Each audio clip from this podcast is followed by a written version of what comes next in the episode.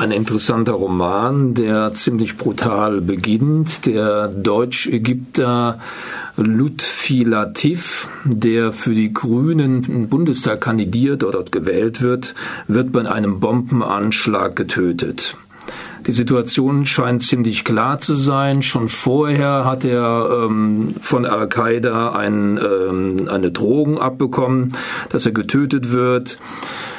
Kaum war er Bundestagsabgeordneter, gab es etliche Drohmails und Drohbriefe. Und kurz nach dem Anschlag gab es auch schon ein Bekennervideo äh, von Al-Qaida. Das Buch wurde 2011 geschrieben und es gibt noch keinen IS, es gibt noch keinen Krieg in Syrien und so weiter, sondern alles wird bestimmt durch Al-Qaida. Für die Öffentlichkeit ist klar, dschihadistischer Hintergrund und die Polizei ermittelt auch nicht viel weiter. Nicht klar und in ganz andere Richtung denken aber drei Leute, die im Grunde die Ermittler in diesem Kriminalroman sind, weil interessanterweise kommt die Polizei fast überhaupt nicht in diesem Roman vor.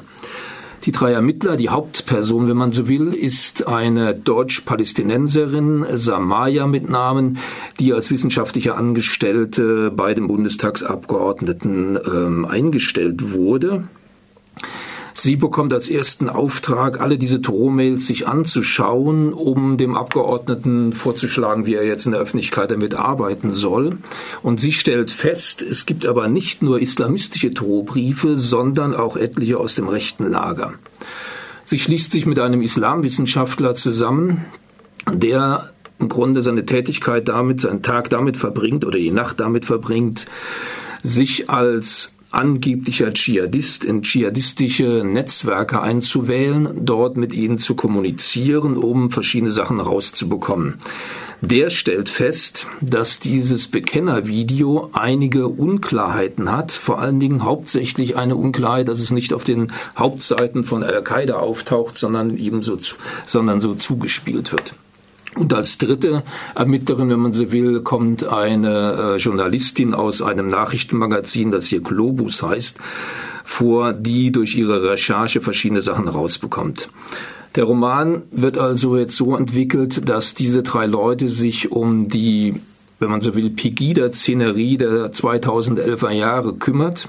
Der Islamwissenschaftler wird als Undercover-Agent in diese Kreise eingeschleust. Zu der Zeit in dem Roman ähm, wird es so entwickelt, dass im Grunde so großbürgerliche Salons entstehen, im Zentrum Berlin, aber dann ausgehend auch in der ganzen Bundesrepublik, wo sich Großbürgertum, Kleinbürgertum zusammensetzt und über praktisch die, was wir dann später in dem Roman die Unterwerfung alles mitbekommen, über die Islamisierung der Bundesrepublik zu unterhalten und wie man dagegen gegen vorgehen kann. Die Recherche dieses Islamwissenschaftlers in diesen Kreisen führt schließlich zu einem Wort, nämlich dem Kommando Karl Martell eine rechte Untergrundorganisation wir herausbekommen, die offenbar mehr macht, als nur darüber zu reden.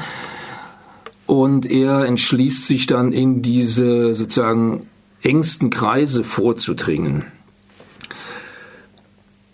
Das Interessante an diesem Roman ist jetzt allerdings, dass man nicht, wie man vermutet, ähm, jetzt schon die Lösung hat, dass man also praktisch die Attentäter in den rechten Kreisen findet, sondern es kommt nochmal eine ganz interessante ähm, Variante, ein verzwicktes Ende, kann man sagen, bei diesem Roman heraus.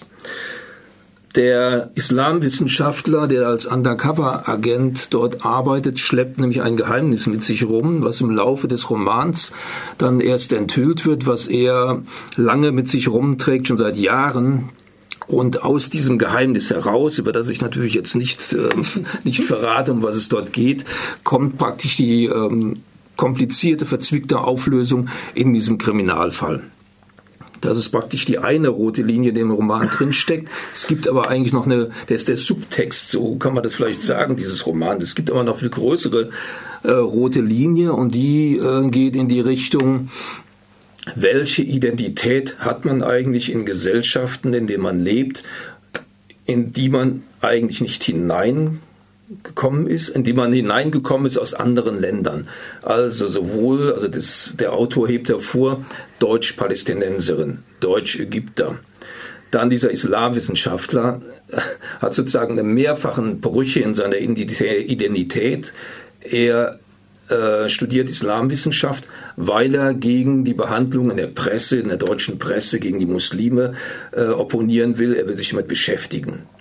Er schlüpft in die Identität eines Dschihadisten, bricht natürlich dann erst recht äh, mit seiner eigenen Identität und im Verlauf der, der Handlung, weil er als Undercover-Agent in diese Kreise sich einschleusen muss, muss er natürlich in die Rolle eines rechten Radikalen hineinschlüpfen. Also mehrfache Brüche, die also in dieser ganzen Geschichte vorkommen. Es kommt zu einer Liebesgeschichte noch dabei, also diese äh, Deutsch-Palästinenserin und der Islamwissenschaftler kommen sich näher, aber über eine ganz komplizierte, schwierige ähm, Gefühlsebene. Das alles liegt in diesem Roman drin und der Vorteil, finde ich, oder das, das, was ihm gelungen ist, ist, dass er diese zwei Ebenen sehr gut miteinander vermengt. Also die Spannung des eigentlichen Krimi, der Krimi-Handlung wird nicht dadurch zerbrochen, dass er sich jetzt mit irgendwelchen Gefühlsregungen, die äh, irgendwie nicht dazugehören, zusammen macht, sondern er, ihm gelingt es, es hervorragend in diese ganze Geschichte einzubauen. Ähm, Yassin Musharbash ähm, ist selber Journalist, also der Autor. Er arbeitet, äh, arbeitet zunächst beim Spiegel, jetzt ist er bei der Zeit, ähm, wo er praktisch Recherchedienste leistet für, äh, äh für den, also aus der Region vom Nahen Osten. Und diese Tätigkeit kommt in dem Roman auch noch ähm, stark drin vor, also wie jetzt die Medien, wie die Presse durch Manipulation versuchen, auch bestimmte ähm, äh, Meinungen zu erzeugen, also in den Gesellschaften. Und äh, da ist es ganz interessant, dass ähm, 2011 er schon praktisch ent, ent, äh, entwickelt, wie die Presse auch dazu führen kann, die, die Artikel in den Pressen, wie es praktisch zu so einer Pegida-Gesellschaft auch kommen kann, wo immer mehr Gruppen sich jetzt in diese, in diese ähm, Geschichte rein entwickelt. Der Roman hat zwar in gewisser Weise eine Auflösung, aber er lässt auch alles offen, wie es dann weitergeht. Also es ist praktisch in dem Fall kein richtiger, kein richtiger detektivisches Enthüllen, sondern er lässt es offen, ähm, was die Sache auch ein bisschen ähm, äh, unangenehm macht, wenn man diesen ganzen Text dort liest.